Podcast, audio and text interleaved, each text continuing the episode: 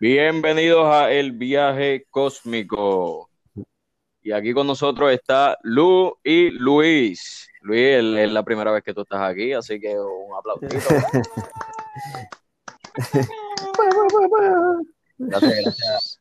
Gracias por sacarle tu tiempo, igual a Lu, por, seguir sacando de su tiempo, Hacho, mano, gracias. gracias a ti. Gracias a Lu por invitarnos y a Lu por tirarme a esta misión. Sí, sí. Obligado, obligado. Hay que hacerlo, y más en estos tiempos de pandemia, no hay nada que hacer, hay que, hay que hablar, hay que comunicarse con la gente. Y mira, y el tema de hoy, ¿cuál va a ser, Rumi? ¿Cuál va a ser? Dile ahí, dile que... Y va a ser el anarquismo. Pa, pa, pa, Pues sí, Luis, ¿qué nos cuentas? Cuéntanos algo de día antes de, ¿verdad? Antes de que arranque, que cómo ha sido tu día, cómo está tu vida, la pandemia. Ah, pues yo estoy en el, eh, yo estoy en el Stadity, so aquí está mega frío, majayo palta. Eh, entonces, mi jefa me hizo un capsulón ahí con, con un sándwich que se estaba haciendo, tuve que abrir las ventanas y afuera está súper frío.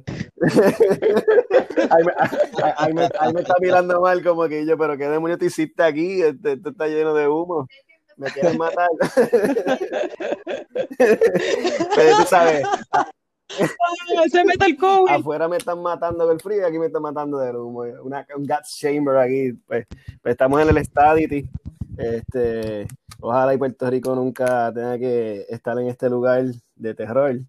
Eh, y pues yo estudio acá en un doctorado en ciencias políticas y estudié en la UPI también. Eh, eh hice bachillerato, me tiré la, doble misión, sociología, ciencias políticas y después hice la maestría de filosofía, que eso es un embuste, cabrón, porque es un fucking doctorado.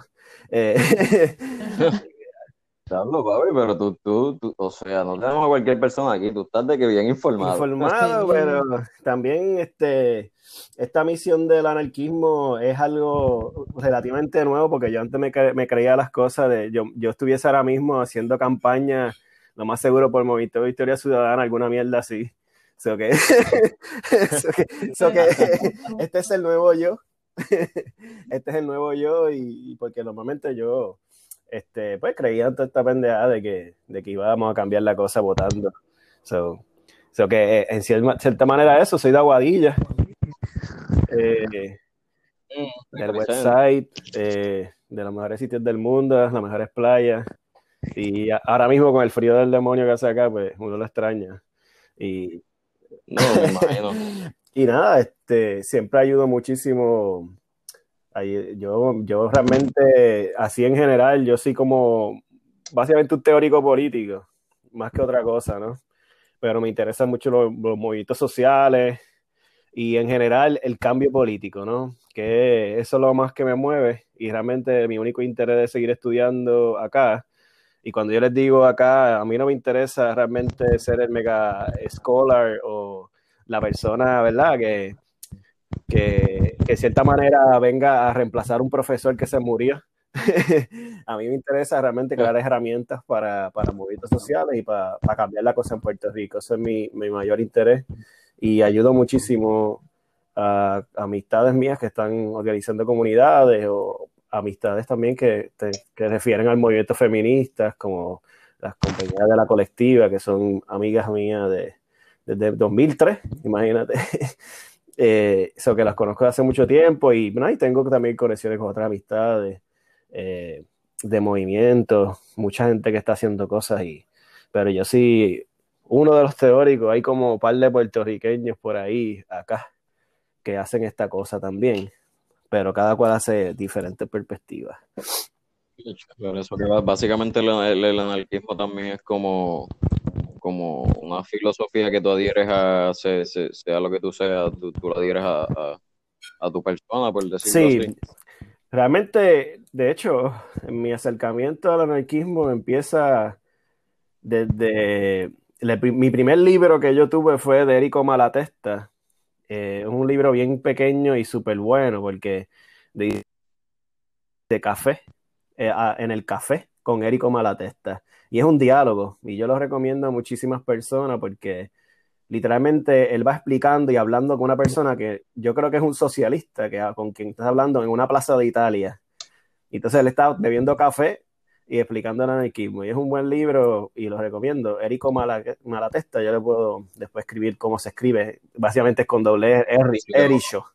Ericho Malatesta. Me, lo envía para ponerlo en el description del video, para que, de, perdón, del, del, audio, para que todas las personas también que lo estén escuchando, pues puedan irse ya directo a, sí, sí. a ver el libro si les interesa. Realmente es un buen, un buen libro, bien corto y como un diálogo, y realmente eso en cierta manera lo hace mucho más viable para cuestión de entender, ¿verdad? Cosas que, que pasamos desapercibidos. Y, pero sí, literalmente yo me acerco al anarquismo por, por la teoría.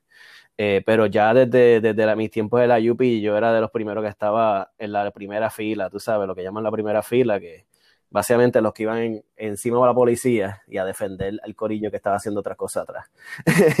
Eso que ya yo, en cierta manera, ¿verdad? Eso, esas son cosas que podemos hablar. Ya, esas son cosas que podemos hablar también, eh, ¿verdad? De cómo uno, eh, en cierta manera, siempre practica, eh, eh, realmente somos anarquistas en cuestión más de la condición humana. lo que nos quita los anarquistas es estar en la sociedad directamente como la tenemos actualmente.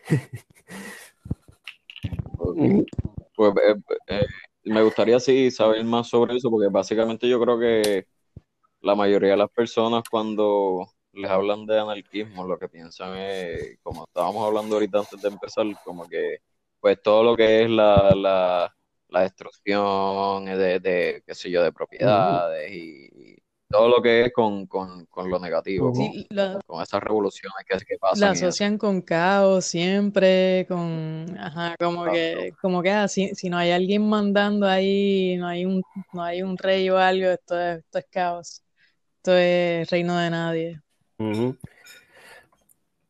Pero sí, eso es, son los, ¿cómo se dice? Los clichés. sí.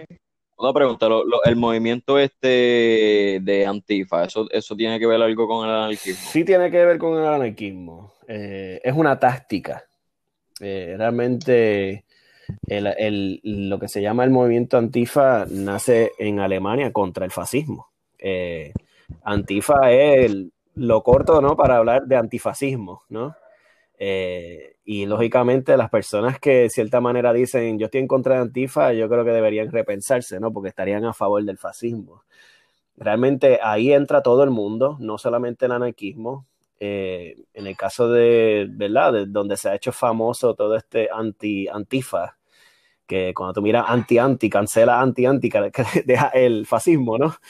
Pues, porque pues esa es la ironía pues realmente eh, acá participa todo el mundo. Eh, participa, lo dirigen eh, personas anarquistas, pero es, una, es un grupo que están socialistas, comunistas, liberales, hasta personas que conllevan, en cierta manera, están molestas, que no se identifican con nada, ¿no? y se convierte en un grupo básicamente que está, ¿verdad?, contestando a la lógica de la, supremacía blanca y también al, fascismo que está creciendo en Estados Unidos. Y eso es algo que, cada vez me ha hecho mucho más anarquista que pensar en, que la, solución está en el, ¿verdad? En, el voto. Eh, ya estamos viendo cómo el voto, en cierta manera, ha llevado a gente fascista al poder. Eh, y cómo el liberalismo, la estructura de verdad, de la esperanza en el voto, eh, cada vez se, se, acerca más a poner gente conservadora, gente que, que apuesta a eliminar a otras personas a nombre de una estabilidad o ley y orden, ¿no? Entonces, el, el, antifascismo es una organización que nace desde las luchas antifascistas en Europa y es algo internacional. No hay, una, no hay un, una organización antifascista, es un conglomerado de personas que están en contra del fascismo. todo el mundo que está en contra del fascismo puede decir yo soy antifascista, aunque no lo diga es antifascista, aunque sea un liberal y se molesta que ve el fascismo surgiendo es antifascista, aunque el liberal no lo quiera reconocer. So que es un poco peligroso lo que está pasando acá en Estados Unidos y en el, alrededor del mundo cuando Trump dice que antifascismo es un grupo terrorista porque está diciendo lo mismo que hizo con la guerra del terror, que el fascismo está, eh, que el, el, antifascismo está en todas partes o que todo el mundo es enemigo, como todo el mundo es posiblemente un terrorista. Y entonces eso conlleva de que es un discurso peligrosísimo, ¿no? En, la coyuntura en que estamos para hablar de eso. No, definitivamente. Pero pues, tú sabes, La, la, eh, cosa es que no, no hay entonces un, un, members card, entonces tengo entendido, ¿verdad? No. no, no hay, pues gente, guarden el dinero, que no hay, no hay, no hay un ID card ni nada. Estamos bien. La mala noticia es que no hay bolívares para repartir. Ah, no hay cheques de bolívares para la gente que quiera estar en contra del antifascismo estar en contra del antifascismo es básicamente una necesidad eh, para sobrevivir, ¿no? Para sobrevivir para muchas otras personas por encima de otras. Eh, para, para, ¿no? Porque eh, esa es la cosa, ¿no? Yo literalmente, yo recomiendo que se pongan a leer qué es el fascismo y qué ha hecho el fascismo alrededor del mundo, para entonces hablar del antifascismo, ¿no? Y el fascismo no es algo que se murió con Alemania. nosotros podemos o sea, yo te puedo dar varios ejemplos de las cosas que están pasando ahora. Eh, tanto Trump está acá, como está en, Inglaterra también un supremacista blanco, como está la supremacía blanca y el fascismo en Brasil, con Bolsonaro también, como está eh, los religiosos fundamentalistas y fascistas en Bolivia que hicieron un golpe de Estado bajo, este, bajo estos últimos años. Eh, este, y como está en Filipinas, Duterte, que básicamente le dice a la policía, mata a los narcos, mata a cualquier persona que está a cierta hora, eh, a nombre de la seguridad, a nombre del anti, antidroga. Eh, o sea, literalmente el fascismo está surgiendo en todas partes del mundo, lamentablemente, porque hay una crisis mundial del capitalismo y se agrava, la crisis se va a seguir agravando por el cambio climático. Eh, el cambio climático va a llevar a que todo, todo el sistema se tenga que reconfigurar y esa reconfiguración llevará a que vuelvan a traer estas políticas de odio para marginalizar a unos grupos a beneficio de unos pocos. Y eso, el fascismo entra ahí. Y a proteger las corporaciones, ¿no? También. Hey. que esto es un algo que eh, eh, es un tema tú sabes, el antifascismo eh, es algo, todo el asunto del antifa es algo que, que ¿verdad? Que, que, que, es algo que está ocurriendo y que va a seguir ocurriendo. Y normalmente tú, por lo menos en sitios europeos y en Estados Unidos, en Puerto Rico pasó también. Se unen, casi todo el mundo que se une en los blogs, lo que se llama el black block, que es una, es una técnica cuando hay manifestaciones de todo el mundo vestirse de negro eh, la idea de eso es eh, todo el mundo está, todo el mundo uno y nadie, y todo el mundo hermano y todo el mundo que está negro, todo el mundo se cuida. Es una táctica anarquista que se llama el Black Bloc y puedes buscar vídeos de lo que se llama de, ¿cómo se llama? Este, la guerra de Seattle en el 1998. Eh, ahí empezaron a hacer las tácticas de Black Block y básicamente todo el mundo por ir para abajo y romper la propiedad privada y enfrentar la policía, romper la línea de la policía para poder, ¿verdad? Crear un desorden, un desorden a cierta manera que lo que conlleva es eh, proteger, proteger eh, la posibilidad de, de, de, de ¿verdad? De, de, que el fascismo no surja, de que, de que el neoliberalismo tampoco pueda privatizar para que, para que, ¿verdad? Proteger la vida posible, no dejar que los grandes intereses se reúnan, no dejar que las privatizadoras vengan y se vayan a un, a un hotel a hablar en nombre de la gente para privatizar las playas, para privatizar la energía eléctrica, para privatizar y es buscar desordenarlos a ellos en otra cosa, más allá de crear un desorden, sino crearlos incomodidad, que tengan miedo, ¿no? Entonces, el Black Bloc es algo que mucha gente va a referir cuando ven los anarquistas o los antifascistas. Todo el mundo dice, eh, ah, mira, estos son los antifascistas, ah, mira, estos son los anarquistas. Y la idea es que no te puedan identificar, ¿no? Y eso sí es una táctica que vas a ver en Europa, eh, tanto en, vas a ver videos, videos, ¿verdad?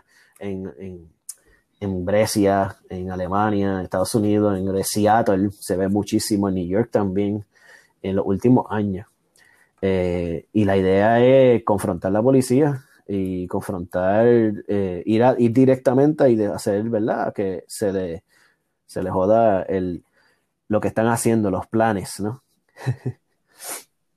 Entonces, Luis, el, el anarquismo en la historia, como que ha tenido distintas formas de ser, cómo, cómo tú lo ves a través de la historia, cómo ha cambiado o, o cómo ha reaccionado a, a qué evento.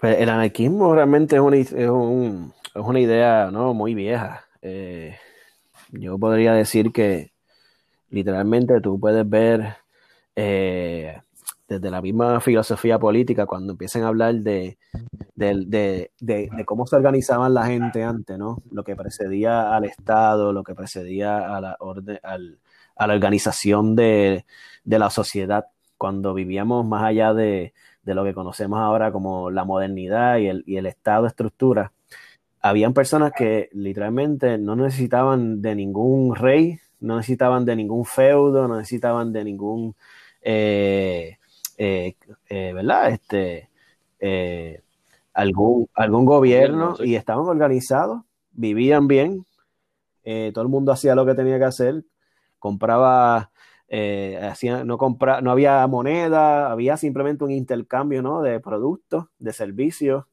eh, que le podíamos decir bajo, bajo nuestros términos, simplemente era una comunidad de, de, de, compartir lo que cada cual era bien haciendo, ¿no? Cada cual, si, si tú eras...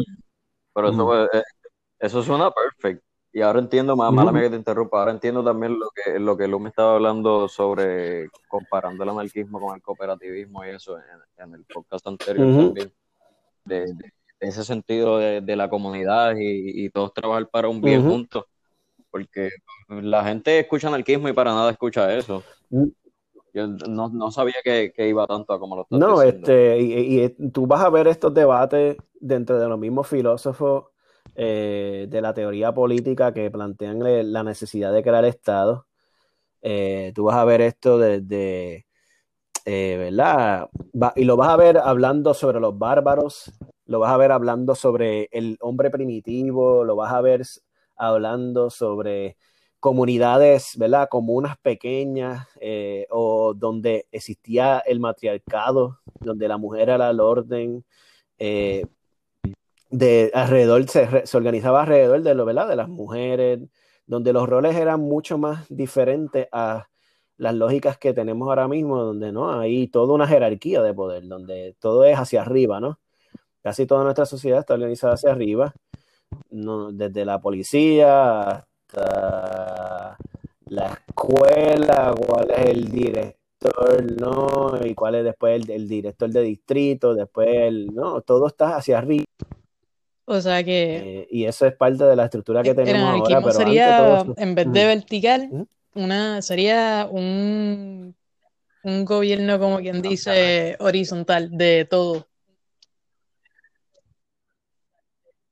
Sí, es un gobierno horizontal de todo y, y ¿verdad? Y esto es lo más básico, ¿no? Donde cada cual comparte lo que sabe hacer y busca la ayuda mutua del otro, ¿verdad? Mutuamente se ayudan para poder, eh, ¿verdad? Crear una comunidad donde, ¿verdad? Si el tipo que él sabe pescar mejor que yo, pues yo me dedico a enseñarle a, los hijos, qué sé yo, lógica o, algo que yo sé, ¿verdad? Por mucho tiempo, este, enseñarle a hablar sobre la historia, qué sé yo, del pueblo. Yo le puedo enseñar a su hijo mientras él coge y me pesca para el de pescado. una cosa básica donde cada cual hace lo necesario tierra, para que sobrevivir. a los otros. Ah, exacto.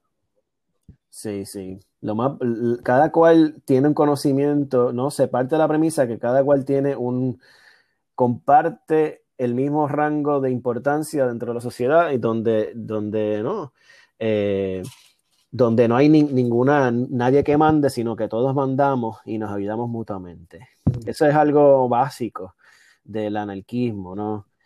Donde no hay, la, autoridad mm, se, se, disuelve en el, en el, conjunto de gente. La, la, autoridad se disuelve y es el conjunto de gente donde, donde da la mayoría, la mayoría de importancia. Y cuando tú miras a ver, nosotros tenemos esta perspectiva, porque yo no puedo decir que el hombre que recoge la basura no es importante para mi existencia. Yo que soy un académico en formación, yo digo, este tipo es importante. ¿Por qué demonios yo pienso y mi sociedad le paga menos que yo? Porque si él deja de recoger la basura, ¿qué pasa? ¿Qué, qué otro tipo importante? El tipo que me pone internet para poder hablar con ustedes. A él le pagan una cantidad por contrato, mientras a mí me pagan una mensualidad constante. Pero ¿por qué él tiene que? O sea, si sin él yo no puedo hacer nada.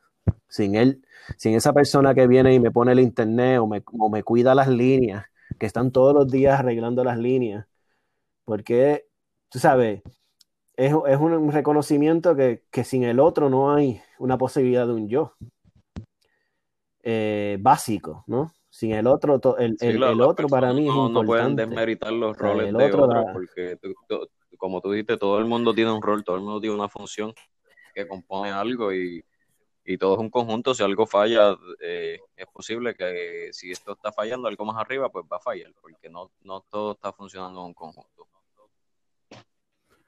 Sí. Entonces, entonces eh, literalmente lo que dice el anarquismo, pensando en nuestra sociedad, es que todos somos importantes en nuestra sociedad, no hay ninguna necesidad de crear diferentes jerarquías, de crear, de pensar que la diferencia es lo más importante no hay una, no hay una necesidad de coger y, pagarle a unos pocos más que otros, que, que nosotros tengamos que entregarle todo nuestro poder a, un CEO. ¿Qué, ¿Qué, demonios es un CEO? yo, yo, no sé, o sea, la, gente se preguntan, ¿qué hace este, no, ¿Qué, hace el CEO sin, sin, sus trabajadores? ¿Qué hace el CEO sin sus trabajadores y sin su, no, su matriz? Él no es nadie, él no es nadie él es el dueño de una idea que ya él no, que, que ni siquiera pudo ni le ejecutó. Él no creó la computadora. No, básicamente. Él no creó los Él simplemente reclama una propiedad sobre algo que ni él hace. Él, eh, no, quizá en algún momento dijo, coño, tengo esta idea y voy a unir a esta par de gente y le pagaba bien y después, poco a poco, le iba reduciendo el salario a todo el mundo y creando diferentes jerarquías alrededor de esa persona. Y después, ¿verdad? Eh, de momento se, todo, todo el capital sube hacia él, mientras el resto abajo es el que corre la cosa. O sea, el, resto abajo es el que todavía mantiene, ¿no? Corriendo la cosa. ¿Y por qué demonios tenemos que dejarle ese poder a una persona que no hace nada? Que simplemente él es una cara de alguna idea que, nunca le perteneció porque nunca lo hizo, nunca lo puso en práctica, nunca lo, lo ejecutó, nunca se puso a bregar con los cables, nunca se puso a bregar con, con no. Eh, y, y, en cierta manera, ¿no? Cuestiona eso. Eh, ¿Por qué demonios se les relega tanto de poder a unas ciertas personas, a unos grupos, cuando realmente el poder viene de abajo, de la gente, de todo el mundo que está trabajando alrededor? Mientras, ¿sabes? Y, y el dilema es que no, no, es algo así de que yo quiero, todo el mundo queremos el poder, sino es que la desigualdad que crea, ¿no? La, dependencia de, el sistema de dependencia que se creó y se formó basado en eso, eh, ¿verdad? Porque el salario es una cosa que nadie se puede escapar y es un, eh, ¿no? Tú no comes, ¿Y por qué demonios yo tengo que simplemente poner horas de trabajo para poder comer? Es, algo, ¿sabes? Es un cuestionamiento de toda esta lógica de, de la necesidad de una estructura, ¿no? De una necesidad de tener a alguien que nos mande, cuando realmente cada, cada uno de nosotros tenemos la capacidad para crear. Y que todo debe volver al, al, al, orden real que es que todo el mundo tiene el poder, que todo el mundo, eh, cierta manera, comparte la, la, la, ¿verdad? El, el, el, orden de las cosas. El orden real es que todo el mundo tenga. Luis, entonces tú dirías que como que en el anarquismo se... Digo, esto es una idea ¿verdad? que yo tengo. Y para mí como que en el anarquismo se practica más la democracia que la democracia representativa sí se puede decir representativa que tenemos. Básicamente sí, por, lo que ha dicho lo entiendo así mismo. Sí, porque realmente este es el dilema de, de, lo que están haciendo ahora mismo, ¿verdad? Menos de un mes. Esto es lo que, lo que todo el mundo está haciendo. Vamos a ir y eh, ahí viene este grupo de personas y ha determinado que ellos nos representan y que ellos dicen nosotros somos la gente y nosotros hablamos y pensamos como la gente y las ideas, las ideas de la gente las tenemos nosotros. Por tanto, tienen que votar por mí para que la gente esté representada, para que tú estés representado con todas estas ideas que, ¿verdad? Que vienen y, y, ¿verdad? Y vienen, todas son prehechas, ¿no? Todo, todo este paquete es un paquete prehecho. Entonces nosotros vamos y nos sentamos y vamos a la casetilla de votar y coge, escogemos gente que en cierta manera apostamos a que nos van a representar y que van a coger y van a llevar nuestras ideas y que cuando ellos estén en el poder, si pasa algo y quiero ser escuchado, voy a la oficina de él o de ella o de ella y nos sentamos y, y ella, eh, ¿verdad? Esta persona va a supuestamente escucharnos y decir, coño, pues, vamos a pasar una ley por este tema, ¿no? Entonces, esa ley, eh, ¿verdad? Viene y tiene que debatirla con otra gente que no piensa como él o ella o ella. Y entonces se tiene que sentar allí y tienen que votar con, votar con los demás para, para que a ver si esa, pasa, esa ley pasa o no, ¿no? Eh, y, y, entonces conlleva que otra gente que supuestamente, ¿verdad? Representan a otros grupos de interés. Entonces se convierte en muchos grupos de interés que aparentemente y supuestamente representan a la gente. Y entonces, ¿qué pasa ahí? Que la gente se queda sentada en su casa esperando todo el debate sobre esa ley y se queda en su casa esperando a que esa persona que su, ¿verdad? que él o ella o ella votó y, y, y se y, se queda ahí sentado esperando a que esta persona porque él trabaja por mí porque él me representa no esa es la lógica no y, y él tiene que hacer porque yo voté por esa gente. Y qué pasa todo el tiempo que realmente no hace el trabajo para para verdad para para lo que conllevaría la lógica de la representación. No todo el tiempo eh, aboga por, por, por, ti, no todo el tiempo eh, tú, ves, tú ves los resultados, no todo el tiempo, no, eh, y a veces nunca.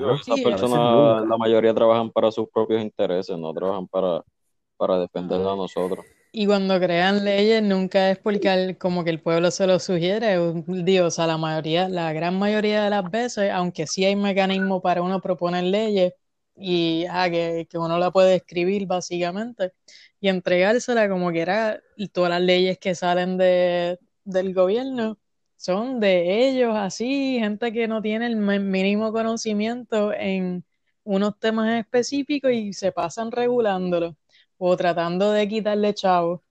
Y eso, ¿verdad? Tú lo ves en el movimiento cooperativista, que la gente se queda como que, pero ¿de dónde carajo viene esta ley? ¿Por qué carajo hay una ley? Como que es mejor. No, y, a, mí me preocupa, eh, lo, partiendo de lo que estás comentando, Luis. Tú sabes, mira, mira, mira, mira Dalmau.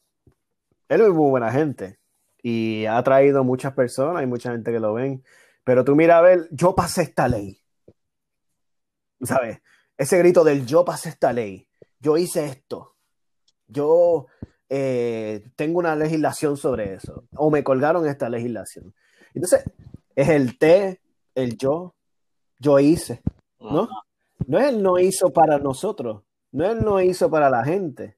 No es el que él representó este grupo que vino y habló sobre el problema de tal no es que yo hice la ley. Entonces se relega todo a ese yo, de ese sujeto que representa, y se elimina la posibilidad del nosotros y nosotros y nosotros. Y se, y se cancela la lógica de que el poder está entre nosotros. Tú sabes que tú comentas eso, la forma de expresarse, y, y, en verdad que sí, culturalmente hablando, algo que yo he notado, ¿verdad? Y yo diría que tienen que, ¿verdad? creo que tengo un poco de base científica, es que la gente cuando en el cooperativismo, los que llevan bastantes años o los que están ahí desde que empezaron a trabajar, eh, se refieren a, ellos mismos como nosotros. Tú, tú empiezas, tú mm. entrevistas a alguien y en el resumen, ellos dicen, sí, nosotros aprendimos de esto, nosotros aprendimos de lo otro, y están buscando un trabajo en otra cooperativa a lo mejor, pero todavía tienen eso de nosotros que es bien distinto a como que sí, yo aprendí esto por mi cuenta porque, ¿verdad? Estoy compitiendo contra todo el fucking mundo. Y ese, y, ese es un elemento base del anarquismo. Que no hay una posibilidad de un yo sin el los otros. Que no hay una posibilidad de yo poder comprender el mundo solo o sola. Eh, que, que, yo necesito, la, ¿verdad? A ese otro. Es una, es una, es una ética de humildad, es una, es una apuesta a verdaderamente hablar de cómo se van las cosas, ¿no?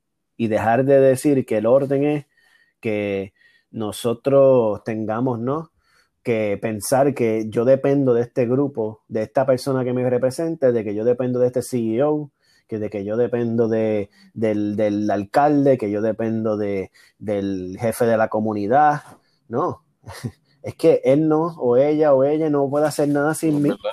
Que nosotros, eh, sabe, que nosotros somos un conjunto de personas que sin, e, sin ese conjunto de personas tú no puedes pensar la sociedad. Eh, eh, por eso es que cuando hablan del anarquismo, piensan del desorden, pero realmente es, es una vuelta al orden de las cosas, es una vuelta realmente a, a, la, a posibilidad de entender que la sociedad en el conjunto de nosotros y nosotros se, es donde realmente está el fundamento, no es en donde, donde se piensa que hay una jerarquía, que dependemos de este tipo o tipa que está ahí arriba y que necesitamos siempre poner gente arriba para que nos represente y haga por nosotros. No, es que realmente ese es el desorden. Ese es, eso es lo que crea la violencia, eso es lo que crea la desigualdad, eso es lo que crea la, eh, la lucha de todos contra todos, eso es lo que crea las clases, eso es lo que crea, ¿no? Y que se siga eh, la diferencia que se siga dividiendo el, el, el, nosotros y la gente siga pensando en yo y yo, como, como se está diciendo.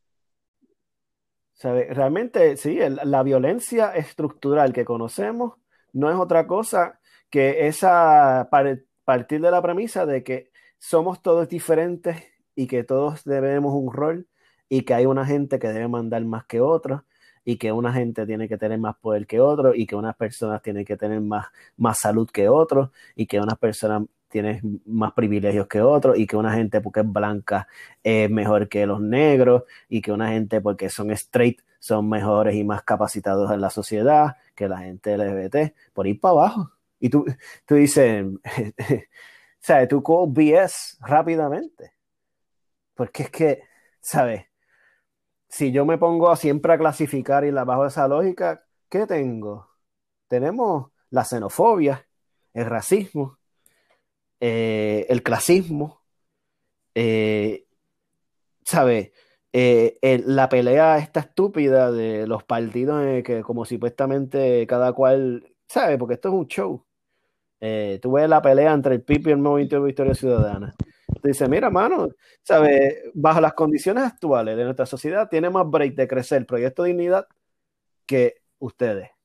Ese, y así de jodido está la cosa.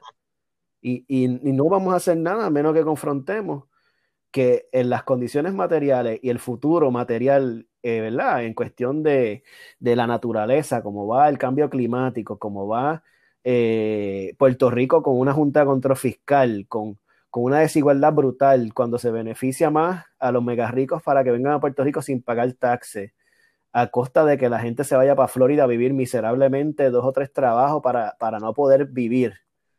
¿Sabe? Está más cerca Proyecto Dignidad que cualquier otra opción, porque, y, es bien jodido, pero esa es la realidad. Eh, eh, y eso es algo que se escapa, ¿no? Yo, claro, yo no me, yo me, eso, eso sería el, terror para la gente que dependiese de la lógica de que yo necesito a alguien que me represente. Porque cuando tú piensas que esa no es la posibilidad única del poder, tú no tienes que joderte. Tú no tienes que pensar que eso, tú vas a poder pensar que yo me voy y me organizo con gente y voy a organizar mi comunidad o tomo este edificio y creo alguna cooperativa o tomo este edificio o creo un centro de copio eh, y, voy organizando mi, corillo de gente que está igual de jodida que ellos, mientras el resto viene ¿verdad? y depende de mi explotación y de mi marginalización para seguir apostando al saqueo, a la desigualdad y a la violencia. Sea, el anarquismo es es, lo, que, lo que posiblemente va a reemplazar este orden de, de, terror. Porque es un orden de terror. Yo no, yo no sé, o sea, eh, yo no sé si podemos decir que yo me siento tranquilo caminando por aquí como un ser vivo y esperando tener una esperanza, ¿no? De que todo se va a organizar, de que todo va a organizarse a nombre de tal, a nombre de, este partido, a nombre de mío, ¿no? O sea, y, lo digo yo como una persona que yo, el último partido que yo trabajé fue el Partido del Pueblo Trabajador. Eh, así que del PPT. Eh, pero yo me crié de PNP. Eh, y entonces, o sea, es un abandono a eso lo que yo he hecho, ¿no? Un abandono pensando, ¿verdad? Si yo dependo de esta gente, ¿qué carajo? ¿Tú sabes? Yo no puedo seguir esperando de que sigan. Ah, ¿Qué va a pasar? ¿Van a crear otro nuevo año esperando y esperando y esperando? ¿Sabes? Mi, esperanza, las esperanzas de cambio no pueden seguir aguantándose a nombre de el otro, a una persona que está arriba de ese otro que tiene, que va a crear un partido, de ese otro que está organizando. No, como alcalde, no puede depender de eso, depende de, tener la capacidad de organizar y, accionar, accionar con otra gente y crear y utilizar la maña con otras personas. Dentro de en la historia, yo tengo entendido que, ¿verdad? Como que como tú mencionaste, comunas y cosas así, ¿tú crees que que, ajá, que la gente, pues, yo, yo veo aquí muchos temas de lo que fue la resistencia. Al principio empezamos hablando, ¿verdad? Cuando, sobre todo cuando Rumi mencionó lo de Antifa, ¿verdad? Que es uno de los temas populares que están recorriendo por ahí. Este, viste, eso sí, al, al, todo lo que es el movimiento Black Bloc y eso, como que me hace, me recuerda un poco a los movimientos obreros, ¿verdad? Uno de, los uno de los primeros movimientos obreros que, ahora no me acuerdo cómo era que se llamaban, este, hay un, ensayo bien bueno de ellos, los destructores de máquinas, mm. que ellos simplemente pues estaban con, una, con todo lo que estaba pasando, ¿verdad? Con que, ¿verdad? Pues la gente moría y todo esto en las fábricas, así como si nada, y los nenes trabajaban y también salían afectados y muertos pues ellos deciden como que, pues, el problema es la tecnología.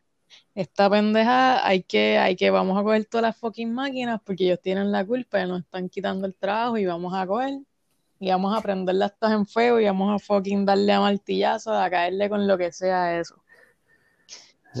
Pero, pero, pero entonces luego vemos que el movimiento sigue cambiando, evolucionando, vienen distintos eh, tipos de movimiento, pero obviamente como que yo entiendo que fue un excelente precedente.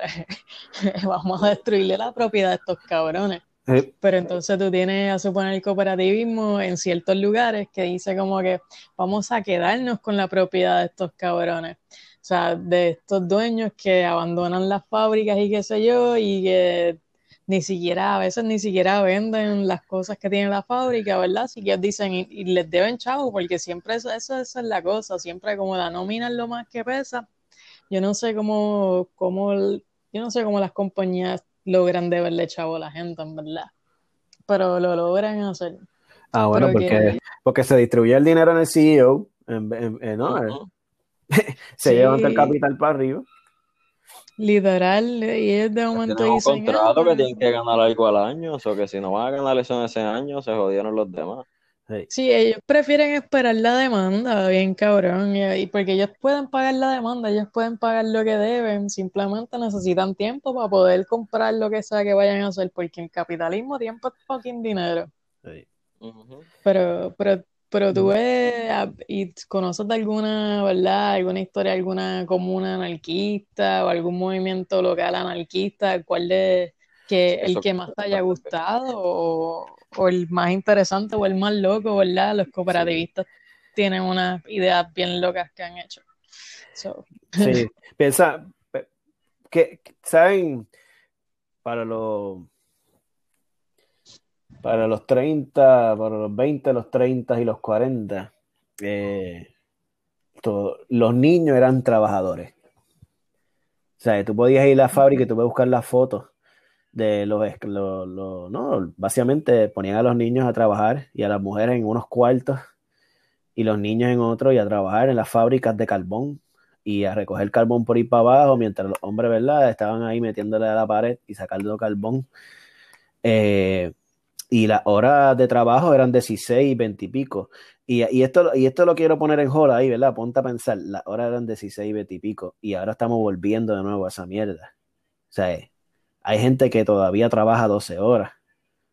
Pero hay gente que trabajan, que tienen que trabajar 60 y pico, 80 a la semana, 100 y pico a la semana. Pon eso ahí en hold, porque ese, eso es lo que el, el problema. Pero hubo esta, e, e, esta lucha eh, en Chicago que era para bajar el, el, el ¿verdad? El, el, salario, el salario no, el, las horas de trabajo, ¿no? Para poner las ocho horas de trabajo. ¿Y quienes organizaban eso? ¿Sabe? Eran los anarquistas. Eran los anarquistas. La lucha, en principio, para eliminar la esclavitud de los niños y la lucha por tener ocho horas de trabajo fueron los anarquistas que empezaron eso. No fueron los socialistas, sí se unieron los socialistas, pero fueron los anarquistas y están estos que se llaman los ocho mártires de, Chicago, porque esta es una, es una leyenda, ¿no? Un, ¿Cómo te dice? Una historia sobre el asesinato. Básicamente los, los, ¿no? los, los ahorcaron en la plaza, una plaza pública en Chicago y le dicen los ocho mártires de Chicago y básicamente los arcaron porque en una marcha, por un meeting, por, por, ¿verdad? a favor de las ocho horas de trabajo, vino un policía y puso una bomba y mató policías y mató un montón de gente. Y le echaron la culpa a que eran los, los que organizaban esa manifestación por las ocho horas de trabajo. Y ahí están los ocho mártires de, de Chicago. Y es por los ocho mártires de Chicago y por la lucha anarquista que nosotros podemos decir que hubo alguna vez en las últimas décadas, porque ya ha ido desregulándose completamente esto, de que la jornada de trabajo era ocho horas al día, que había una necesidad de dormir ocho horas, que sin eso, ¿verdad? No podías tener un trabajador que pudiese funcionar dentro de una fábrica, no podías tener una posibilidad de tener, ¿no? Creaba unas condiciones de insalubre y también unas condiciones de, ¿no? de muerte. Y que los niños no podían trabajar, que los niños tenían que formarse. Entonces, toda esta lucha de, de lo que hablamos ahora como la lógica de los derechos, porque siempre ahora hablamos de los derechos míos, no ha empezado bajo una demanda, no empezó porque un abogado decidió ser un, un, un, un legislador y ahora habla de derechos humanos y ahora habla de los derechos del trabajador, ¿verdad? Como ahora hace el Ministerio de Historia Ciudadana. No empezó pacíficamente, empezó por una lucha de, de, de ¿no? De, de confrontarle el patrono, de tomar la fábrica, de, coger y cerrar el, la, ¿no? la fábrica y tomarla y romperle todo el patrono para que tuviese que gastar todo el dinero. fue una lucha bien fuerte, ¿no? Una lucha bien fuerte. Eh, igual, eh, ahora no me viene el caso de dónde fue específicamente en Estados Unidos, hubo una fábrica que se quemó de textiles y eran todas las mujeres. y era porque no eh, la, la, regulación no, no ponía un exit, ¿no? No ponía un área de exit y un área de entrada. Entonces, las mujeres cuando se prendió en fuego se murieron todas. Y esto, no me recuerdo si fue en Nueva York. Ah, sí. Y, y literalmente fue, fue, por, fue por eso que, que empezaron a empezar a regular las áreas de las fábricas, ¿no? Y, no, no, no fue por, por, la bondad de la, no fue por la bondad del gobernante, no fue por la bondad de, de, del legislador, sino por una lucha constante en la calle, de organizar la gente, de buscar formas alternas de poder. Y e, históricamente eh, el anarquismo se ha dado de muchas maneras, ¿no? Eh, pero siempre podemos decir que el anarquismo ha sido la base de la lucha en la calle constantemente. Es eh, la gente que se tira a la calle a pelear por el desorden que tiene el autoritarismo sobre la vida, pero que también han podido llegar a tomar áreas de poder, ¿no? En el famoso, los famosos comunas en, en, en, Barcelona, en los años 30. O sea, literalmente Barcelona eh, y España tuvo regiones que en otras áreas de España que llegaron a controlar antes de que viniese Franco al poder, antes de que tuviésemos esta guerra velada contra el fascismo, que eso es, eh, básicamente era la guerra contra el fascismo, pero básicamente era una guerra entre gobernantes y qué estado era más fuerte que otro y qué, qué lógica de estado era mejor que otro, ¿no? Eh, y en Barcelona y España sí se llegó a, y literalmente eh, a, pelear, a irse en contra ¿no? del, Estado y tomaron las armas los anarquistas y se organizaron alrededor, ¿no? Boaventura de Duruti es una, es una de, las, ¿no? de los referentes en ese espacio. Eh, en América eh, es bien interesante la lucha por el agua en Bolivia. Tú no puedes entender a Evo, Morales llegar al poder y tener un, el primer gobierno indígena.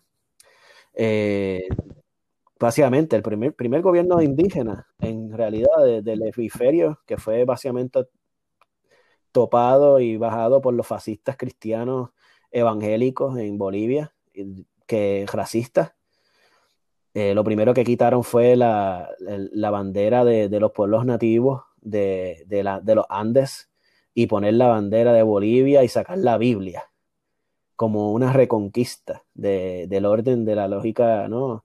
Eh, del cristianismo eh, moderno, capitalista, fascista y tomaron el poder, pero antes de, Evo, Evo, estaba, Evo organizaba a los cocaleros, a, los que recogían las hojas de coca. Y muchos de los cocaleros trabajaban en las lógicas de la de comuna y organizaban sus comunidades y sus beneficios entre ellos alrededor de la coca. Y además de que la coca eh, es uno, allá se necesita para masticarla y subir a las alturas, ¿no? Es un, se usa como un té, no se usa, ¿no? Como lo conocemos acá en el aparente primer mundo, ¿no? Para meterlo por la nariz o... no, no, es para nada lo mismo, uno te mata y uno tiene propósitos medicinales. O sea, y, y allá hubo organizaciones que básicamente empezaron a organizarse alrededor del agua, porque unas compañías mineras eh, estaban jodiendo los ríos y a la misma vez otros estaban tratando de canalizar el río y cobrarle el agua. Eh, crearon, privatizaron el agua y de ahí dijeron, wow, wow eh, ¿qué tú haces? ¿Qué tú estás haciendo? Y entonces toda esta gente se organizó. Y, y, y, ahí es que nace Evo Morales, pero nace de una lucha constante y de grupos anarquistas aymaras eh, y hay una, hay una historia completa de Bolivia y, la lucha anarquista aymara. Pero es que eh, realmente eh, todos estos pueblos nativos que existían previos tenían, se organizaban y, alrededor de las lógicas anarquistas. hay hay un libro bien interesante de una feminista que se llama Silvia Federici, que se llama El Calibán y la Bruja. Eh, Y ella plantea que la Europa anterior al cristianismo y a la lógica del Estado era una Europa que se organizaba eh, bajo, bajo matriarcados de, de muchas tribus nativas europeas que se organizaban bajo lo que podemos conocer como grupos comunitarios o comunas. Y viene el cristianismo, los feudos, y vienen a matar a todas estas personas a nombre de que eran brujas, de que tenían conocimientos, ¿no? Sea, fue un asesinato de lo, ancestral eh, europeo, lo que precede a lo que conocemos ahora Europa. Y era la eliminación de las lógicas de organizar alrededor de la mujer para poner el patriarcado. Y, eh, eso es en todos lados, igual en América igual en, áreas de Norteamérica. Eh, hay nativos americanos que tú los lees y ellos dicen, yo más, o sea, nosotros nos acercamos más a la lógica del anarquismo, o, u otros dicen, nosotros nos acercamos más a la lógica marxista. Y, y, es porque realmente su organización del mundo está más cercado a eso que a otra cosa. Pero otro así, otro ejemplo es la, la lucha de, ¿no? de, de, ejército de, liberación nacional zapatista, ¿no? En México también. Los indígenas también tomaron las armas ahí más organizados bajo, bajo una lógica marxista.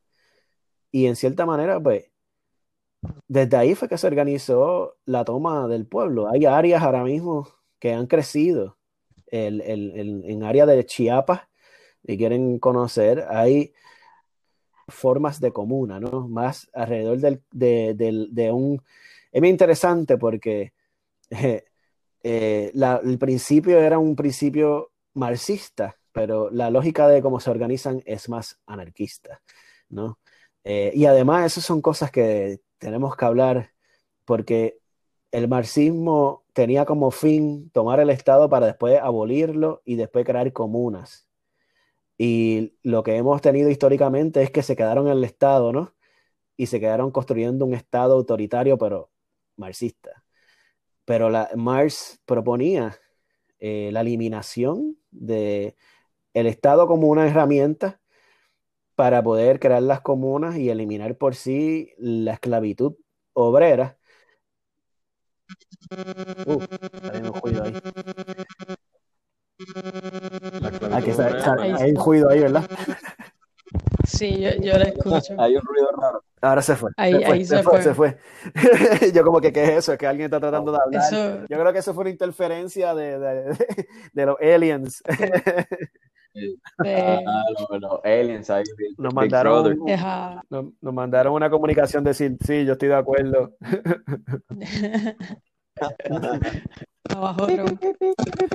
Sí, es, algo, tú sabes, ¿no?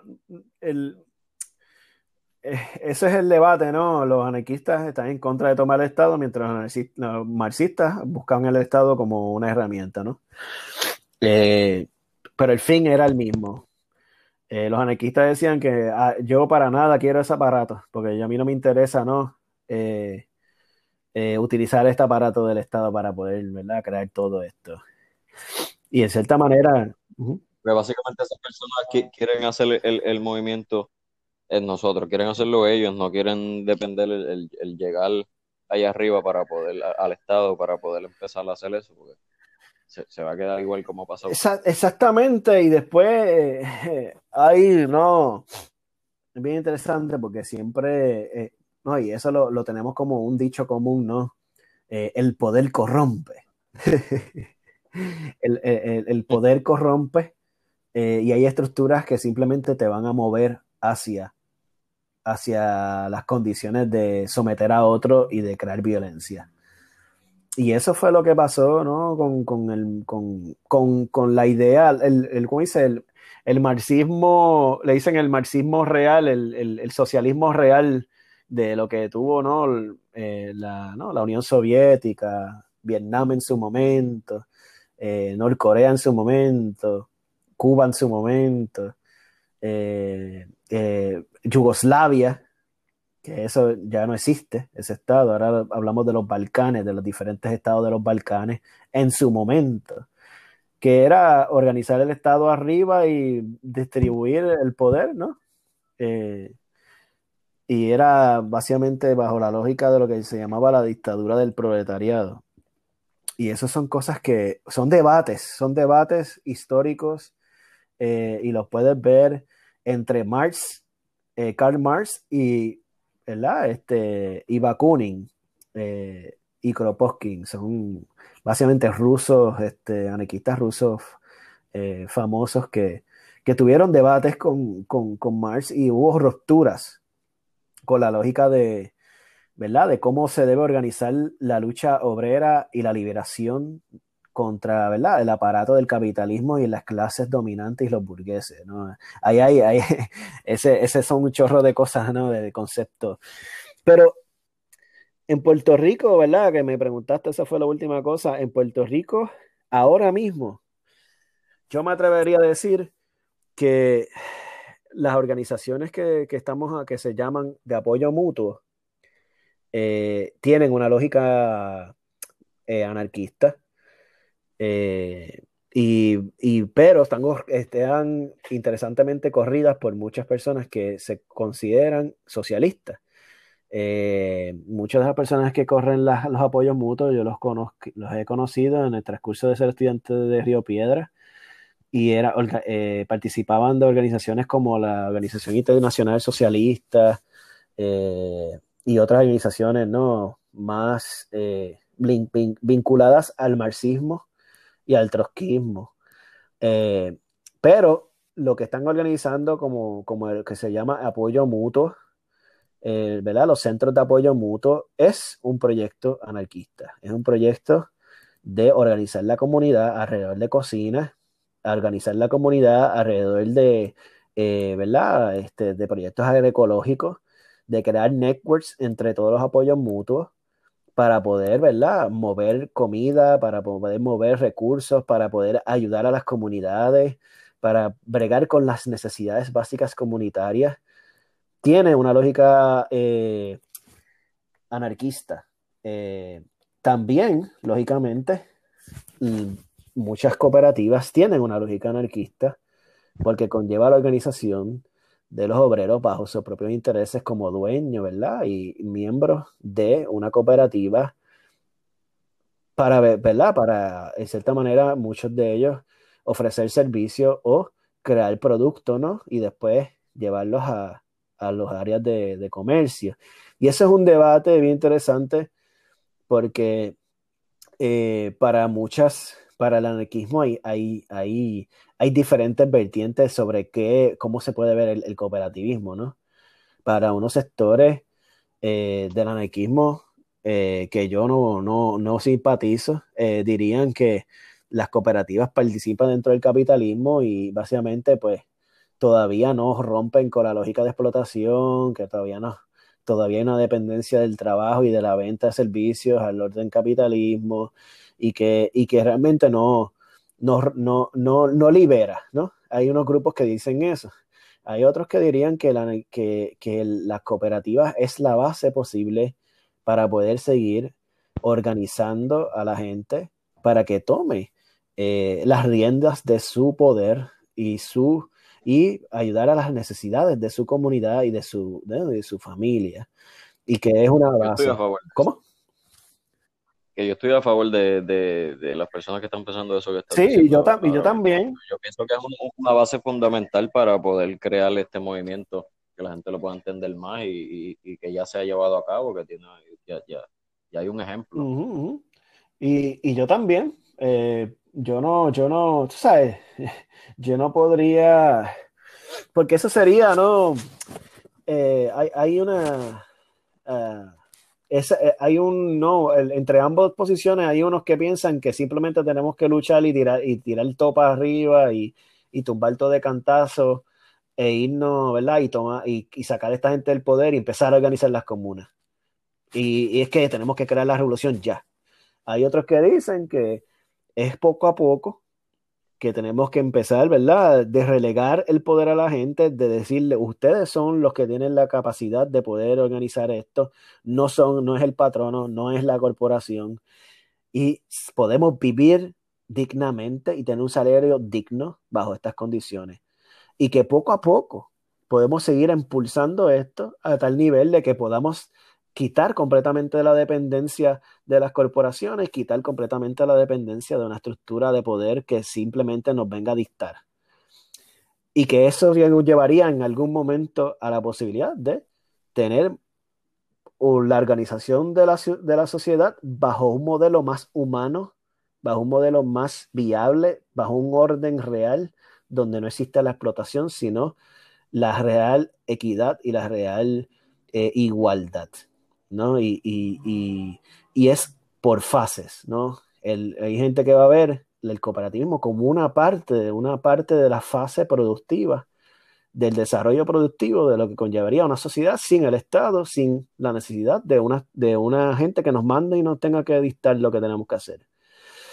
Y, ahí los apoyos mutuos también podría ser una lógica que elimine la estructura de poder del alcalde, del Estado, y que empecemos realmente a organizar las comunidades bajo sus necesidades. Yo, yo ahora mismo tengo una, una, confusión mental, como, como que, o sea, yo, porque siento como que sí, son, es, por fase, es poco a poco que, que, se debe hacer pues para que pueda llegar mejor el mensaje, pero a la vez siento que como que el, el, poco a poco tiene que haber un cambio de cómo el poco a poco se hace, como que ponerle un poquito más de ese poco a poco, porque también pienso como que, coño, si, un ejemplo bien pendejo, si fucking votan, si gana el fucking PNP, hay que hacer la revolución mañana, ¿me entiendes? Hay que hacerla ya, de que hay que, hay, hay que hacer algo, porque... Sí, sí. No, no, no sé cómo explicarte, porque a la vez que siento que es poco a poco, siento que el poco a poco lo tienen, le tienen que poner más, más fases, que no, no, que el movimiento sea un poquito más, que vaya un poquito más allá, porque si no va a tener que llegar la revolución porque se va a quedar en el poco a poco. Lamentablemente, sí. Dime, Lule. Yo. Ah, no, eso, eso mismo, como que es que si, si hacen presión, pues la gente va a hacer más presión, como que yo, como Luis ha dicho, tú ves todo lo anarquismo, el anarquismo como que, ¿verdad? Alrededor del mundo que tiene, este, es, igual que el cooperativismo, el anarquismo y el cooperativismo que muchas veces son mencionados juntos, al igual que el, socialismo utópico. Pero tiene, tiene, como, tiene muchas formas de ser. Este, asuman el, el anarquismo armado como que se da bajo unos contextos de violencia explícita contra la gente, contra, contra cualquiera, porque esa es la, cosa de, de, como estaba hablando Luis, este, catalogar eh, tanto a la gente, es como, ¿verdad? Como decía en lo de este, eh, divide y vencerá, porque así como explotador, o sea, como persona que lo que busca hacer ganancia, pues la idea es eso mismo, que tú tengas una excusa para votar al que sea. Eh, porque sí, como que ah, una, eh, al igual que la reforma laboral, eh, laboral en Puerto Rico, que eso es básicamente lo que le ha dado permiso, le ha dado paso. Pero exacto, en cuanto al tiempo, es como, pues, es como el cooperativismo es una resistencia activa al totalitarismo cuando ocurre en, en verdad y que un contexto comunista, cuando sabemos verdad que lo de comunismo usualmente es que ajá, viene un comunista, un socialista, empieza a dar un discurso y de momento viene otra persona este, en el movimiento y fra, como que le, le roba el movimiento con estos aspectos, ¿verdad? Este, yo en algunos casos de demagogia, pero de, tener esta figura de poder a la cual la gente ya tiene una base. Y eso como que. Es parte de, pero a suponer, el cooperativismo como resistencia, la ayuda mutua como resistencia, de hecho la ayuda mutua, eh, cuando estaba Yugoslavia, este, se, se reconocía como, como ¿verdad? un elemento importante, pero fue adoptado por el, por el Estado y entonces la ayuda mutua pues empezó a como a cambiar y en vez de hacer mutuo pues fue más como que el, el ¿cómo se dice? El mm. Auto, la, la autogestión, ¿me entiendes? la autogestión en vez de ser ayuda mutua empieza a ser individual que eso es una de las, muchas veces vemos el Estado, es verdad, el Estado actual, este, cooptar, coger esas definiciones anarquistas y usarlas para su bien, porque, ¿verdad? Como dice Luis, el anarquismo es para todo el mundo, todo el mundo se gobierna así y se y gobierna en conjunto. Eso, como es algo así de democrático y es algo que para todos sirve, pues el, Estado le, le, sirve poder decir, ah, sí, eso me lo inventé yo. Mira, mira qué chévere está esto. Y lo transdiversan ah, eventualmente, lo ponen todo, ¿verdad? Y se deja de, de practicar a, la vez que no, ¿verdad? Porque siempre hay gente, pero en, en cuanto al tiempo, pues si tú tienes, tienes ayuda mutua, tienes eh, cooperativa, pues lo único que falta es, como quien dice, destronar el gobierno, porque vamos a hablar claro. Es, eso es lo que es, como que poner las alcaldías, como dice Luis, en que, que sea por ayuda mutua, eso, significa asamblea, eso sí. Como que yo entiendo que el anarquismo, pues, es al ser más, al ser participativo, totalmente participativo, pues tienen más asambleas de como las que se y, y, eso es algo que es como que se tiene que construir la cultura también. Por eso es que como que lo, del tiempo, pues las cosas se pueden acelerar, sí, pero van a ir atadas, ajá, pues dependiendo, como en, las protestas, la gente protesta esto es de todas las formas posibles, Black Bloc hasta en kayak, como hemos visto en Puerto Rico. Este, pero ajá, eh, como tú vienes a ver, tú ves que todos los sectores se están organizando. Y si no es por la organización de cada sector, pues no, no hay paso a nada más. Pero, pero sí, eh, debería ser más rápido. Yo siento que hay un montón de personas que, que tienen una base sobre esa ideología y, y no lo saben. Ahora mismo, todas estas marchas que a pasar desde los años y eso, desde de lo de la Yupi, este, lo de la marcha para quitarle este, lo de la Junta Fiscal, lo de Ricky Rosselló, lo de la, lo, de la última que hubo hace poco en San Juan sobre, este, la, sobre la violencia contra las mujeres y eso, las mujeres que están desapareciendo y eso. Eso básicamente esas personas que organizan eso obligados tienen que tener una base bien grande sobre, anarquí sobre el anarquismo. Yo, yo siento que eso es lo que está ayudando a, un montón de cosas que la gente ni sabe, a un montón de movimientos que están tratando de hacer un bien para la comunidad y la gente ni sabe que tiene algo. Sí, eh, ese se llama el concepto de acción directa. Eh, es, una, es una idea anarquista. Eh, bien interesante, hay muchos debates sobre, sobre la acción directa, ¿no? ¿Cómo, ¿Cuál es? La, la acción directa conlleva, ¿no? Varias cosas, ¿no? Tanto por ejemplo, se te da algún problema en la comunidad, eh, de momento el municipio dejó de, ¿verdad? De coger y, y, pavimentar la carretera y ahí en esa comunidad viven, qué sé yo, 80 personas ancianas que dependen de que venga, ¿no? El carro público, que dependa que venga, ¿verdad? El, eh, el familiar a buscarlo y no pueden llegar a ese lugar. Y entonces que la gente coge y se organiza. Eh, inconscientemente y van y van al, a la alcaldía y van y, se meten adentro y, empiezan a pelear por esas personas, ¿no? Pero la acción directa también conlleva, ¿no? Crear algún tipo de manifestación. Un tipo de manifestación no solamente puede ser, eh, ¿verdad? Tomar una acción directa eh, de una manera que sea, ¿no? Este, utilizar la violencia como una táctica o eh, el irrumpir sobre la normalidad, ¿no?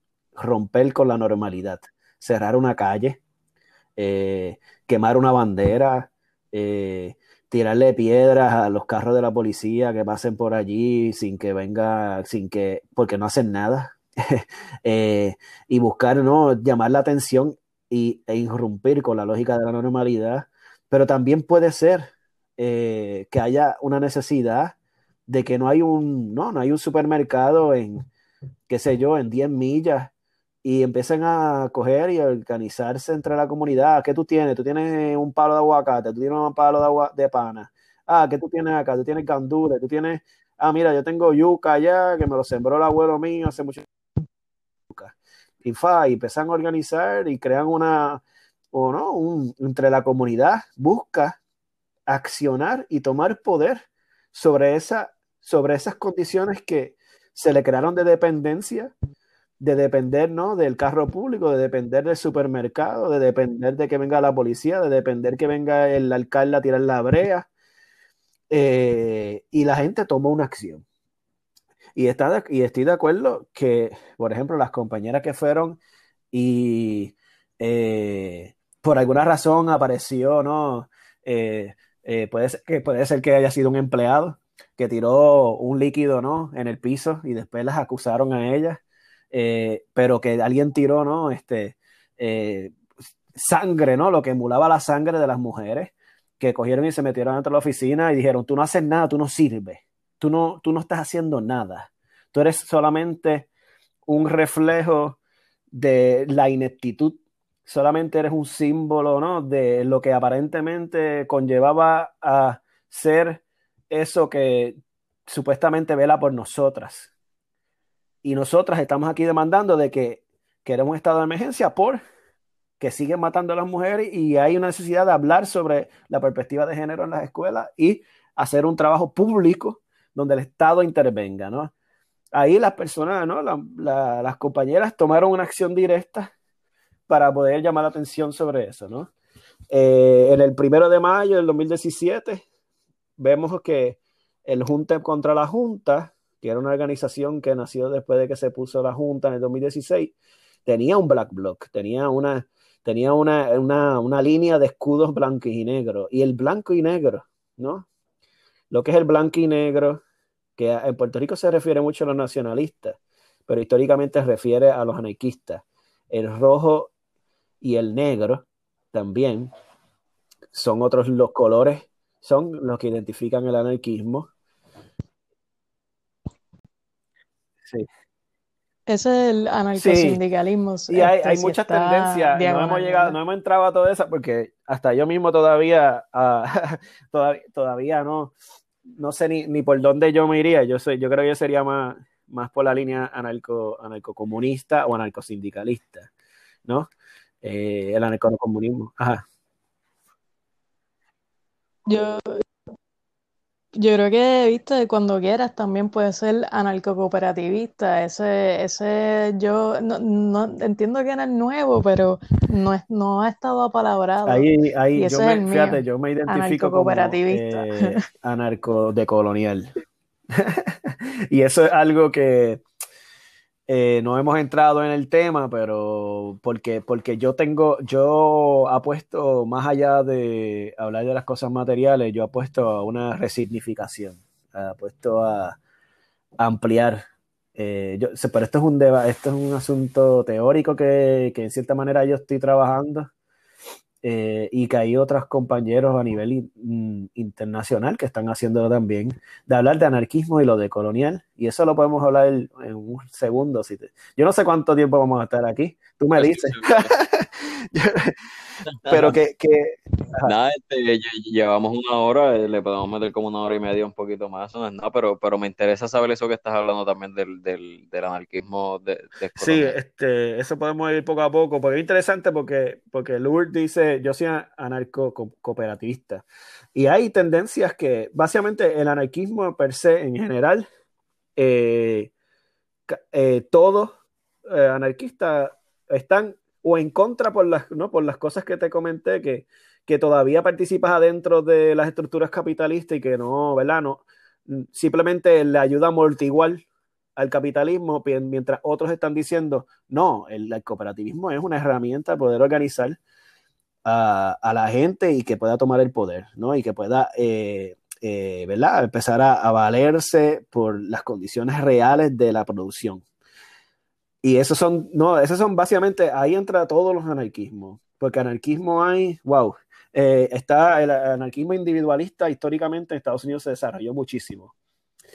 Que, que esos son, o sea, eh, unos grupos de personas, el más famoso, eh, de hecho, era un, el que plantea básicamente la base de este conocimiento, se llama Mark Stirner, y Mark Stirner era un eh, hegeliano, un joven hegeliano, Eh, pero era este Marx, no, Karl Marx era un joven hegeliano y eran básicamente los seguidores de, de, es que el nombre es, larguísimo, de, yo vamos a decir Hegel, George William, yo no sé qué demonio Hegel. Hegel, que es un filósofo alemán que para nada era anarquista, que para nada era eh, eh, comunista, era un, básicamente muchas de sus ideas ayudaron a fundar el Estado.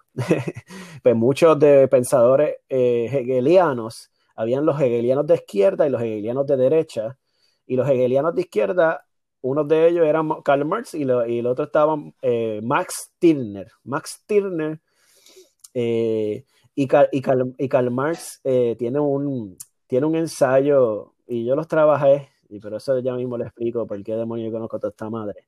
Pero Max Stirner eh, eh, tiene un libro que se llama el The Ego and Its Own. El ego y el, y el, mí, el, mí mismo. Este, yo creo que en español vamos a ver cómo está. Marx, es Max Stirner. Ego and its own, creo que en inglés, pero en español ni puta.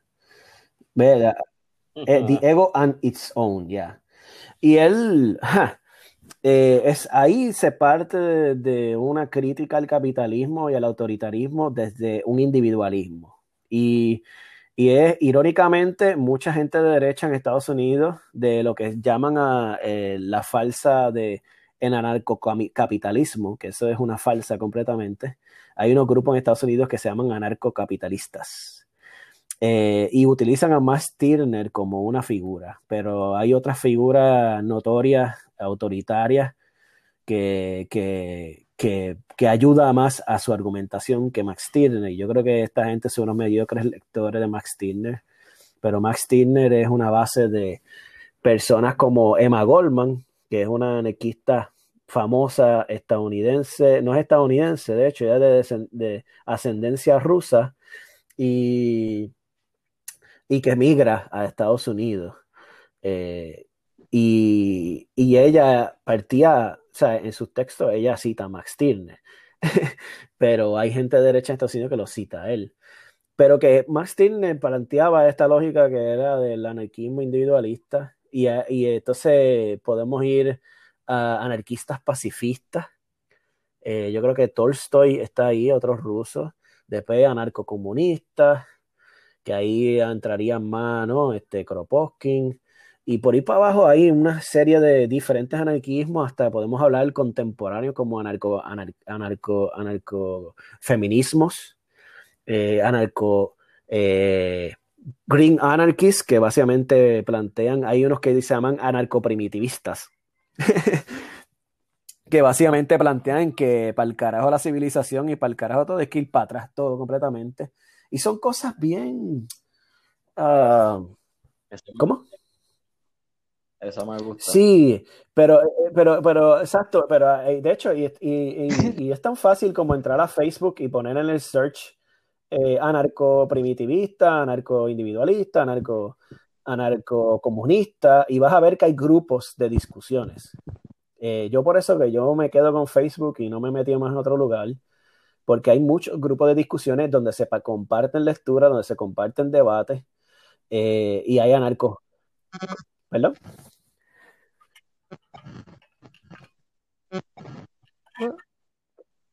Esa es la, la, estática de la señal. Ese es el, FBI. Los o el FBI encabronado. Ah, dejen de hablar de eso, puñeta. Ustedes no ven que esto está regulado. Pero ustedes se la están buscando, cabrón. Básica, pregunta, básicamente, ya los dos que mencionaron en los que ustedes se consideran, porque son parte de, por ejemplo, el de, en el de anarquismo, cooperativismo y el, y el descolonial.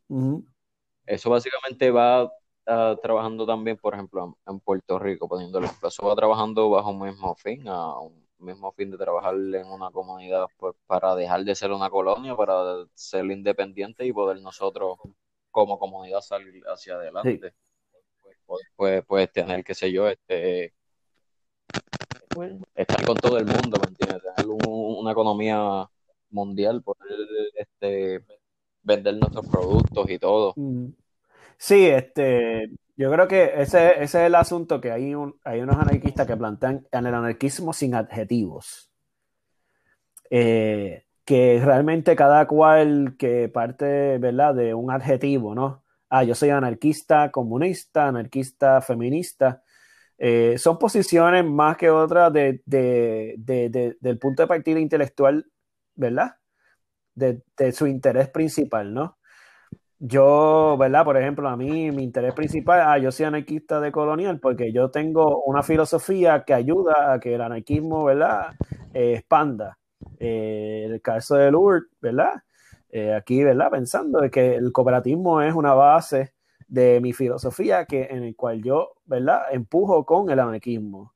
Entonces hay otro que, ¿verdad? El individualismo, el, el pacifismo, el, el- los primitivistas, los greens, por ahí para abajo. hay muchos, eh, hay como más de como 15 y puedes buscar, eh, puedes hacer un Google search y yo los compartí una vez y yo voy a enseñar en mi, en mi- clase de teoría política, yo voy a enseñar a Emma Goldman y yo trabajo mucho más con Emma Goldman y con el feminismo, eh, junto con el feminismo para hablar del anarquismo. Yeah. Eh, y entonces yo normalmente le pongo todas las banderas y le explico, ¿verdad? Eh, y le explico que hay diferentes visiones y diferentes perspectivas para pensar el anarquismo. Pero, pero o sea, casi todos estamos en conjunto de, en contra de la autoridad y, en- y, y, ¿verdad? Eh, y pensamos de, que la necesidad y el poder está en la gente, ¿no? Y eso es algo bien, bien particular, ¿no? Ve, aquí en español simplemente tienen individualismo, mutualismo, comunista. Oh. Estática. Eso es, quizás que tienen el celular pegado. A rayos. Así que a ver, puede ser eso también, que, que el celular o algo así. El anarcosindicalismo, anarcofeminismo. Entonces, mira, nuevas corrientes, anarcoecologista, anarcoinsurreccionalista, que yo, ese yo no lo conozco. Anarcoposizquierda y posanarquismo, ese yo lo empecé a leer en cierta manera. Anarcocapitalismo, que eso es BS, bien grande. Y entonces, otras formulaciones, hay otras formulaciones que se llama anarquismo sin adjetivo, gusta. que es el que yo planteo, pero eso es mucho más viejo.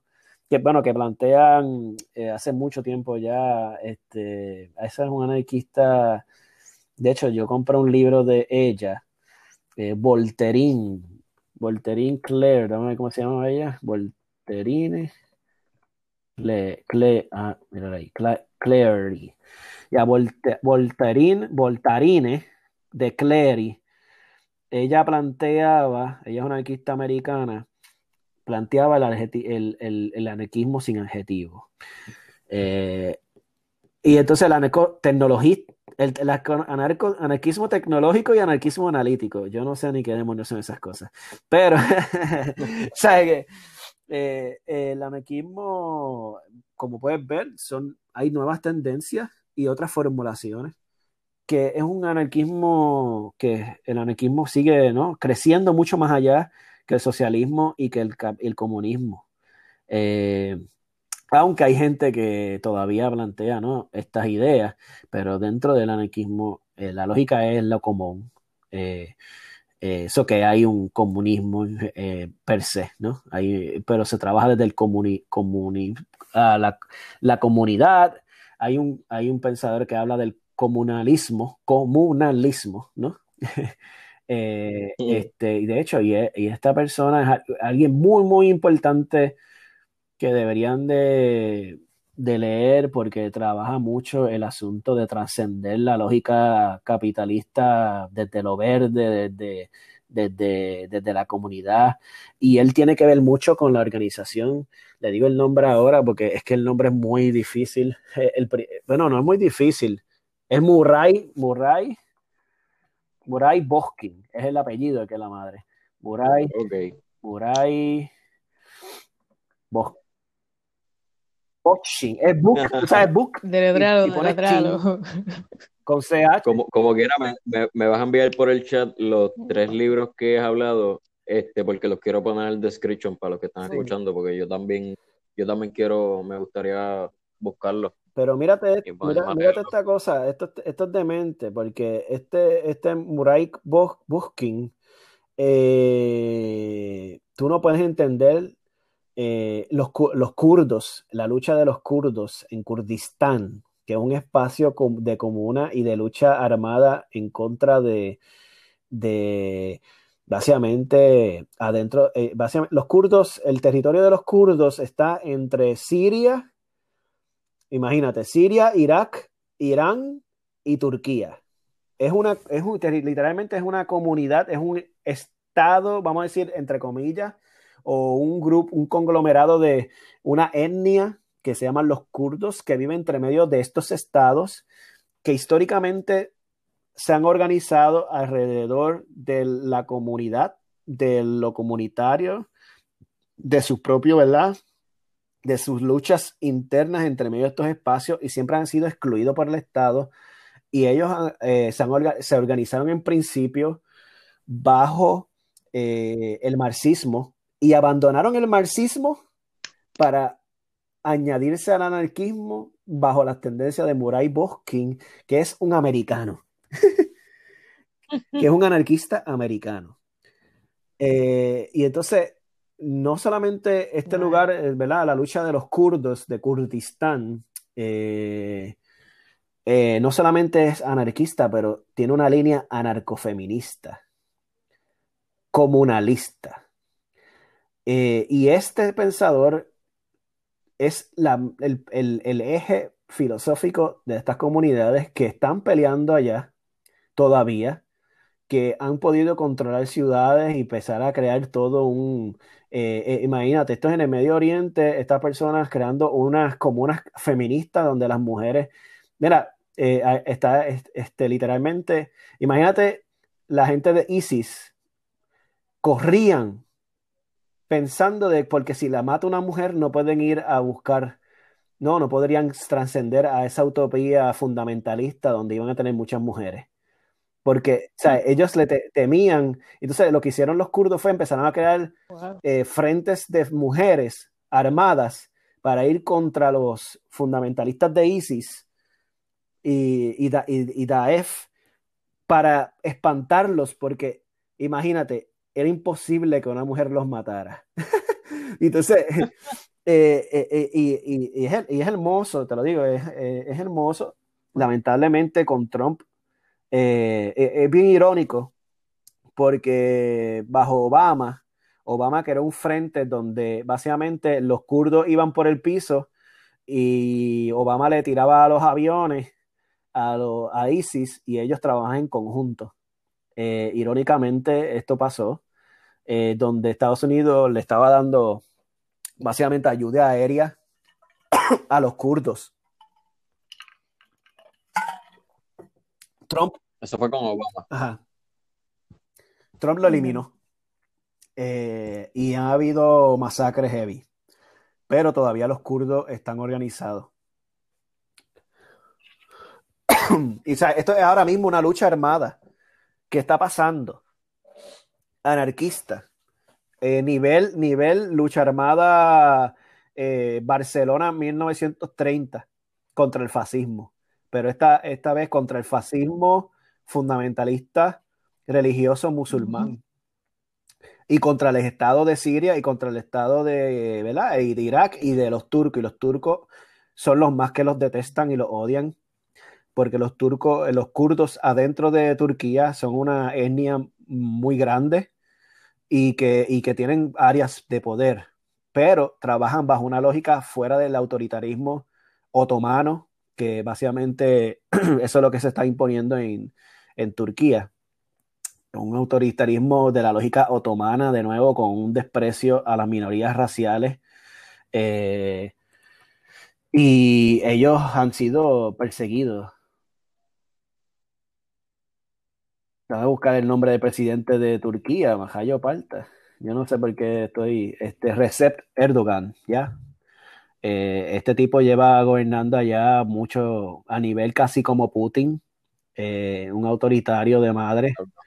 Eh, y básicamente aprovechó bajo Trump y le tiró milicias a las áreas kurdas que estaban controladas desde el norte de Siria para tomarlas. Y él está básicamente creando un expansionismo turco y coge esa es la lucha que tienen ahora mismo los kurdos. una milicia mega armada de un estado turco que es un genocida y lo que se está hablando ahora mismo es de genocidio kurdo por parte de los turcos. Eh, y sí, y parte de lo que ha pasado es, ¿verdad? básicamente un fascista como Trump ha ayudado a un fascista como Erdogan. Qué raro. Eh, y esto, es, eh, pero es una, pueden, pueden buscar documentales, hay documentales sobre esto y muchos intelectuales anarquistas han ayudado muchísimo a los kurdos eh, y también muchas brigadas, es bien interesante, han muerto muchos americanos, han habido brigadas LGBTQ y anarquistas que han ido a pelear allá directamente conjunto a los kurdos porque los anarquistas son internacionalistas. Eh, y esto es una lógica que ha venido históricamente, donde los anarquistas han ayudado ¿no? a grupos que, armados de otros espacios y van y se unen junto a, a, lo, a la lucha, porque ven como una lucha internacional. En, en, Kurdistán han muerto americanos, australianos, eh, ingleses, eh, latinoamericanos y gente de otros espacios, eh, ¿verdad? De, lo que, de lo que estamos nominando, ¿verdad? Como eso, eso, esa etnia y grupo, ¿verdad? De personas de ciudadanos de otros estados que han ido a pelear junto a los kurdos y kurdas. Bien interesante, muchos militares americanos han desertado y se han unido a los kurdos, porque han visto que más se hace con los kurdos que con la milicia estadounidense. Eh, y es algo bien, bien hermoso, eh, triste, eh, valiente, ¿no? De decidir pelear y directamente por, por ese proyecto. sí. es bien, interesante y esto estamos hablando de que esto está pasando en los últimos 10 años. y a, con Trump a dar un giro a, a lo peor, pero que todavía están ahí. Pero por eso te digo que no está, o sea, tú no puedes hablar de, tú no puedes decir eso de los socialistas. Los socialistas que. Ah, ahí está, salieron los aliens. ¿Los socialistas qué? Salieron los aliens. que, ah, sí. tú no puedes decir eso de, lo, de, lo, de, los socialistas. Los socialistas cada vez han, se han convertido más socialdemócratas. Piensan que tomando el Estado eh, van a cambiar la estructura de poder y que, y que, pues, y que dentro del Estado, pues tú vas a, ¿verdad? buscar ciertos derechos por los trabajadores y ya. los anarquistas todavía a nivel internacional están, están organizados y peleando. Pero sí, tú, tú quieres hablar de, de, ¿Por qué tú dices que cooperativi, este, anarco-cooperativista?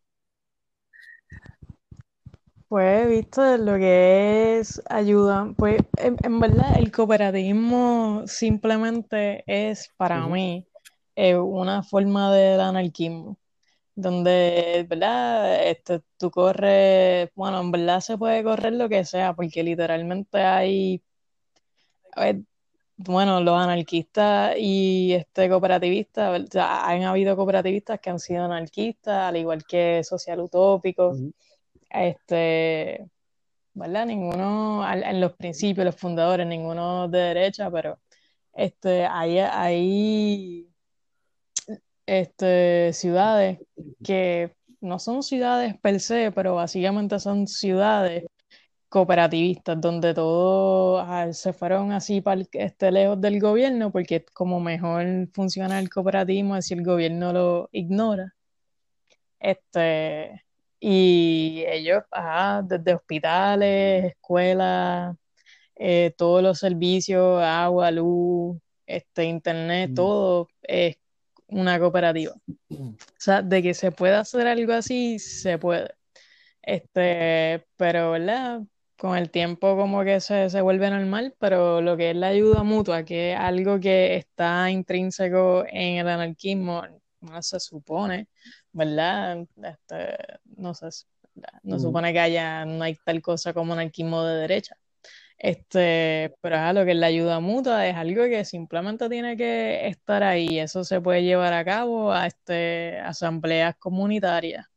Como al igual que las cooperativas es una propiedad en conjunto, este, la parte de comunidad es la, la, parte que hace que, que todo funcione pues igual se puede hacer con todas las cosas que la gente lo que ahora es una a las alcaldías y eso, pues mira, vamos a simplemente tener asamblea y ya, como pues, y además, no tan solo eso, sino que para mí el cooperativismo va por encima de el, sindicalismo o es lo que el sindicalismo quisiera hacer.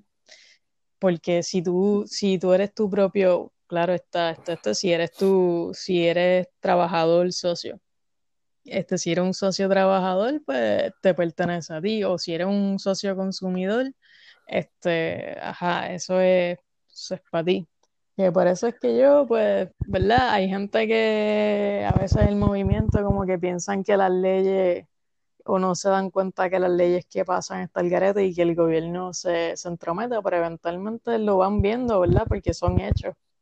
Eso es algo que uno no puede desmentir, como que no, uno no puede mentir sobre eso. Por eso es que yo lo digo así, pues tenemos el, anarcosindicalismo, pero ¿qué tal si, si eso no fuera así? A lo Elian no le a. Ando contigo. Sí, sí. Eh, ajá, exacto. Sí, sí, me gusta. Vamos allá, vamos allá. Full que se me Ella full. Pues mira, gente, este, de verdad que esto ha estado bien interesante. Siento que en verdad he, he querido par de conocimiento, porque no tenía idea de, de, de, tantas cosas que hemos hablado hoy, en verdad. Este, Hacho, envíame los libros, pues los quiero poner aquí en el description y me los quiero comprar, que me quiero seguir informando de eso. Y en verdad que... Ajá. Hay, hay unas cosas, sí. Mm, que hay, hay, unas, hay unas cosas que, que, te voy a poner esos libros, pero es interesante porque realmente el anarquismo per se no ha sido ajeno a Puerto Rico.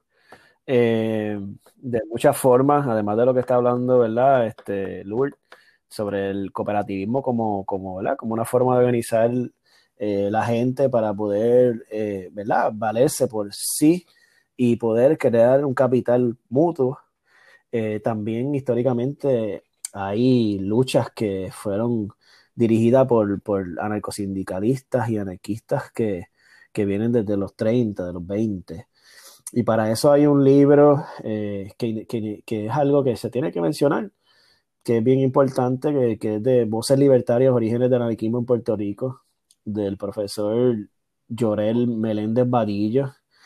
Eh, yo lo conozco personalmente y, de mucho tiempo. yo lo conocí a él en las bandas eh, de, de, punk. Él tenía una banda de punk que se llamaba Los, los, Antisociales. sí. Y entonces él, pues lo, lo conocí desde chamaquito y después me lo encontré acá en Yukon y ahora mismo está en Dartmouth College eh, como profesor de historia y tiene este libro bien importante que es una apuesta. Hay varios libros adicionales, pero este está en español, que se llama Voces Libertarias, Orígenes del Anarquismo. Eh, muy importante, porque él habla sobre el anarquismo, ¿verdad? Eh, como las la otras alas de movimientos que existían en Puerto Rico antes de Lela, que venían de, ¿no? de las luchas internacionalistas y que estaban, que tenían mucha influencia también de Estados Unidos y Latinoamérica. Y cómo, ¿verdad? Eh, tú no puedes entender la lucha obrera puertorriqueña sin el anarquismo y cómo, ¿verdad? Ciertas figuras fueron cruciales. También eh, es bien importante mencionar de que históricamente está Luisa Capetillo.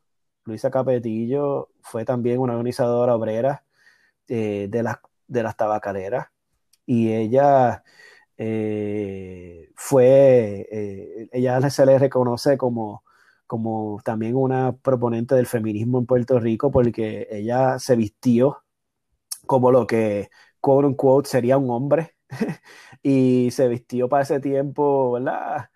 Eh, y caminó con pantalón y camisa, y eso fue un revuelo, y hay una foto de ella, eh, ¿verdad? Este, eh, que está vestida de hombre, que es famosa, Luisa Capetillo, y también Juana Colón, que es, desde, que es ascendente de africanos, ¿verdad? Esclavos, y que organizó en Comerío las tabacaleras también. Las tabacaleras fueron espacios de, organización anarquista en Puerto Rico, de anarcosindicalismo y de organización de, ¿verdad?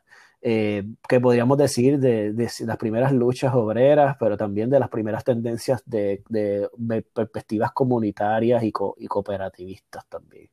Eh, eh, y son personas que, pasan ¿no? de, nuestro, nuestro foco de, foco de atención de cuando estudiamos Puerto Rico, ¿no? Eh, nos ponemos a leer ciertas figuras, pero se ignoran estas, lógicamente, porque sería todo lo contrario al modelo actual colonial que se trata de imponer. Y pienso que es, importante reconocer, ¿no? Eh, ir a esas figuras históricas y ver con todo su, con todo el bagaje histórico que conlleva, eh, ¿verdad? Leer a estas personas, porque cada cual tenía un, comentario para, una perspectiva, una mirada, ¿verdad? En ese, en ese tiempo, pero desde dónde se puede partir a entender a Puerto Rico, desde el anarquismo históricamente. Eh, y pues, eh, es bien, bien, ¿cómo te digo?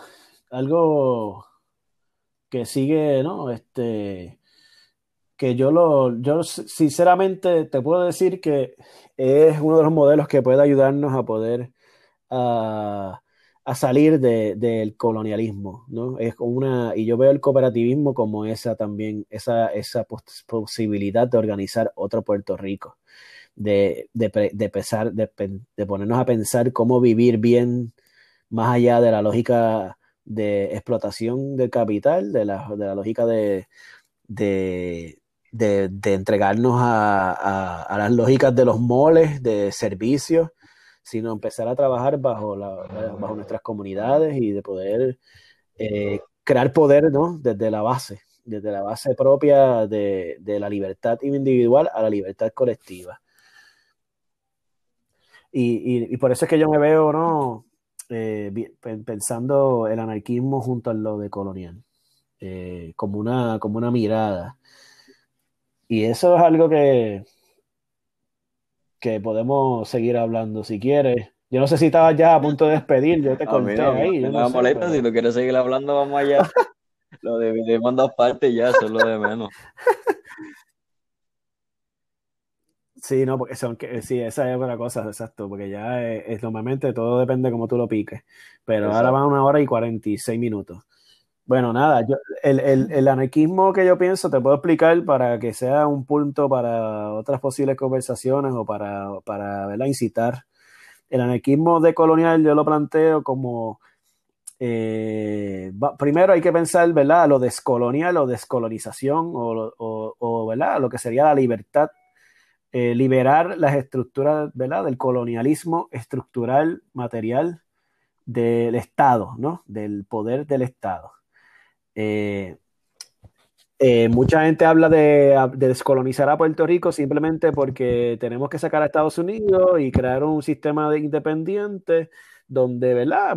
básicamente, si tú miras el PIB, es bajo la lógica capitalista de producción, de proteger los pequeños comerciantes y de valernos por nosotros mismos, ¿no? Ese es lo que se llama tradicionalmente la, la apuesta por la soberanía del Estado y que nosotros podamos tener nuestro propio poder. Lo de colonial viene a hablar de la descolonización, del saber y de las formas de ser. El conocimiento y cómo yo me veo en el mundo. Y plantea de que hay una necesidad de repensar cómo nos pensamos a nosotros mismos como sujetos en el mundo, como puertorriqueños en nuestro caso, como sería Puerto Rico, y pensarnos más allá de las lógicas del Estado, pensarnos más allá de la lógica del capitalismo, pensarnos más allá de la lógica del heteropatriarcado y más allá de la lógica de la jerarquía, de racial, ¿no? De el puertorriqueño, y cuando se hablaba de lo puertorriqueño como lo blanco, porque lo que hace es blanquear, y empezar a hablar de las particularidades de nuestras propias historias, de pensar de Puerto Rico en el Caribe y de pensar a Puerto Rico más allá del modelo de dependencia de Estados Unidos, del capitalismo internacional y de la lógica de explotación de la fuerza del trabajo.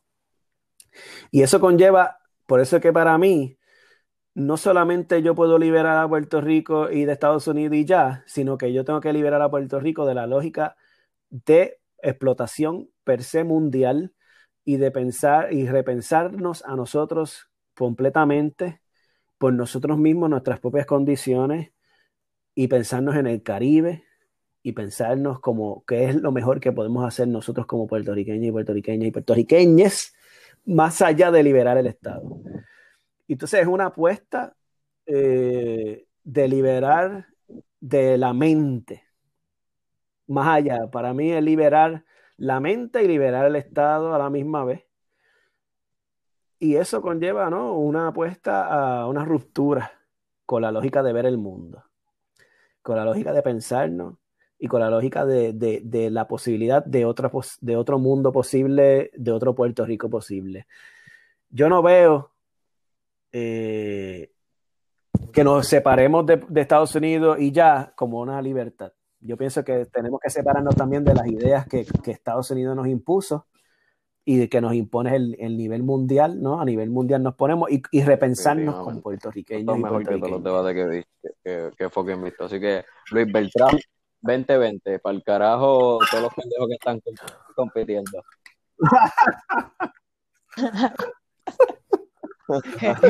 no le dejes el voto, pero dáselo. Le pone una esquina y yo hablo ahí y, qué sé yo. por lo menos para organizar. Sí, sí. Pero es por ahí va la cosa, es mucho más, ¿no? Esto es un resumen y lo tiro así para poder, ¿verdad? Eh, y como Lourdes participa en un grupo que yo tengo en Facebook que se llama Foro Anarquista, ¿verdad? De Colonial, Foro de Debate Anarquista y de Colonial. Eh, y desde ahí, pues yo voy poniendo tanto cosas anarquistas como versiones y perspectivas de coloniales. Y, de hecho, muchos y muchas de los que son principalmente pensadores y pensadores de, de eh, el pensamiento de colonial son puertorriqueños y puertorriqueñas. Y eso es algo bien importante dejarlo claro. Y esto es un, movimiento, un grupo de eh, teóricos y de pensadores que están en comunidades activistas a nivel internacional, que se declara.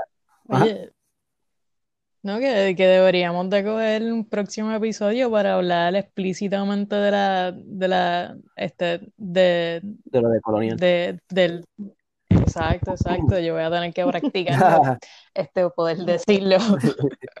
este, pero ajá, que deberíamos de hablar de eso, el, del colonialismo específicamente y el capitalismo y, de verdad que cómo sí, ya, descolonizarlo. Ya, eso está cuadrado. ya tú no lo sabes. Siento que sería un súper tema. Exacto, después nos ponemos de acuerdo del día y la hora. Si no, pues la misma. Pues sí. Pero, pero sí. Dale, me avisa, me avisan. Yo y coordinamos, cuadramos kioscos y, y, buscamos el día, sí, sí. Yo este, me gusta mucho la idea de, poder explicar estas cosas para poder, ah, no solamente eh, que, simplemente sea una satisfacción intelectual, sino también para poder incitar a, que otras a que personas lean también, pero también empiecen a organizarse alrededor de esas ideas y puedan cambiar su, su comunidad. Lo que es interesante de los anarquistas en per se y de, y de la línea que yo sigo es que si es, es un manual para poder tú hacer las cosas y mandar para la porra la necesidad de depender de alguien que te represente. O sea, literalmente, cuando tú empiezas a leer todas estas ideas y empiezas a repensar, tú puedes decir, coño, yo estoy en esta comunidad, que yo puedo hacer? ¿Qué yo puedo hacer junto a mis panas? ¿Qué yo puedo hacer junto a los panas de mis panas y la gente que está alrededor? Mira, ese edificio ahí está haciendo nada. ¿Qué vamos a hacer con él? ¿Qué organizamos ahí? ¿Qué, qué cada cual sabe hacer? ¿No? Realmente libera eh, per se, ¿no? libera, los libera de esa necesidad de esperar a que pase algo y, significa, em, ¿no? Eh, la posibilidad de, comenzar, ¿no? Y hacer y dejar de que, que, sea, yo, a mí me importa una porra, gane quien gane, como dicen los anarquistas, gane quien gane, yo te voy a estar en la calle. no hay, no hay posibilidad no hay posibilidad fuera, o sea, eh, lamentablemente eh, los gobiernos siempre van a buscar los intereses de las particulares que le, los treparon allí y los grupos de interés van a buscar en el Estado la policía y la milicia para mantener el orden de sus beneficios. Y eso va a ser independientemente de sea Lúgaro o sea Ricky Rosello. Ricky Rosello, imagínate que se llama Stan del ciclo. Sea Pierluisi, Majayo Parta. Que, que bueno, para mí, Pierluisi es Ricky Rosselló y Fortuño a la misma vez, que es lo peor de los mundos posibles. Eh, so, la lucha, ¿no? La, eh, eh, la lucha en general es continua, y, pero la esperanza de que hay gente que está haciendo cosas está más allá de la urna, está también en las comunidades internacionales de muchos grupos que están haciendo cosas y de, y de comprender históricamente de que siempre hay posibilidades de hacer otra cosa y de organizar de otra manera y de morir dignamente, porque no solamente se trata de vivir dignamente, sino morir, morir dignamente, eh, que, que se pierde del foco. Siempre pensamos hablar de los propios intereses de poder desarrollar, de tener la casa brutal, pero eh, va a ser, o sea, ya la vida la tenemos. ¿Cómo vamos a morir y hacer nuestra vida en el proceso? Es lo más importante. Verdad.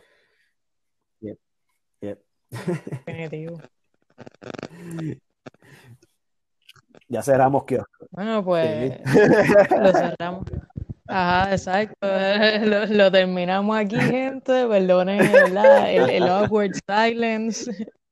No, yo me fui ahí en el viaje pensando lo que estaban hablando yo, el, pajarito. Pero, pero sí, gente, de verdad, vuelvo y digo gracias a ustedes y por el apoyo y a las personas también que nos están escuchando. Eh, esto estuvo bien interesante y que se, ya saben que tenemos otro pendiente para hablar del colonialismo, el, comunismo y todo eso.